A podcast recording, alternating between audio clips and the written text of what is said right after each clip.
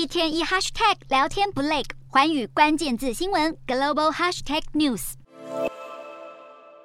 美国总统拜登跟台积电董事长刘德英握手致意。台积电六号在亚利桑那州凤凰城启动晶圆厂的移机典礼，科技业众星云集，从台积电创办人张忠谋、苹果执行长库克到美光跟辉达执行长都盛装出席。台积电表示，亚利桑那州厂目前新建中的第一期工程，预计到二零二四年开始量产四奈米晶片，而第二期工程也宣布动工，预计二零二六年开始三奈米制程。这两期工程总投资金额大约四百亿美元，完工后估计每年生产超过六。六十万片晶圆，年收入可达百亿美元。这不但是台积电在海外的重大投资，更是美国史上规模最大的外国直接投资案之一。苹果执行长对台积电设厂乐见其成，白宫官员更是形容，当两座晶圆厂开始量产，就能满足美国所有的先进晶片需求，不必再仰赖外国供应商。除了产量收益，这项投资案的建筑项目还有望创造三万多个工作机会，另有一万三千个科技工作，包括四千五百名台积电的直聘员工。美国政府也在拟定刚上路的晶片法案对台积电的补助规范，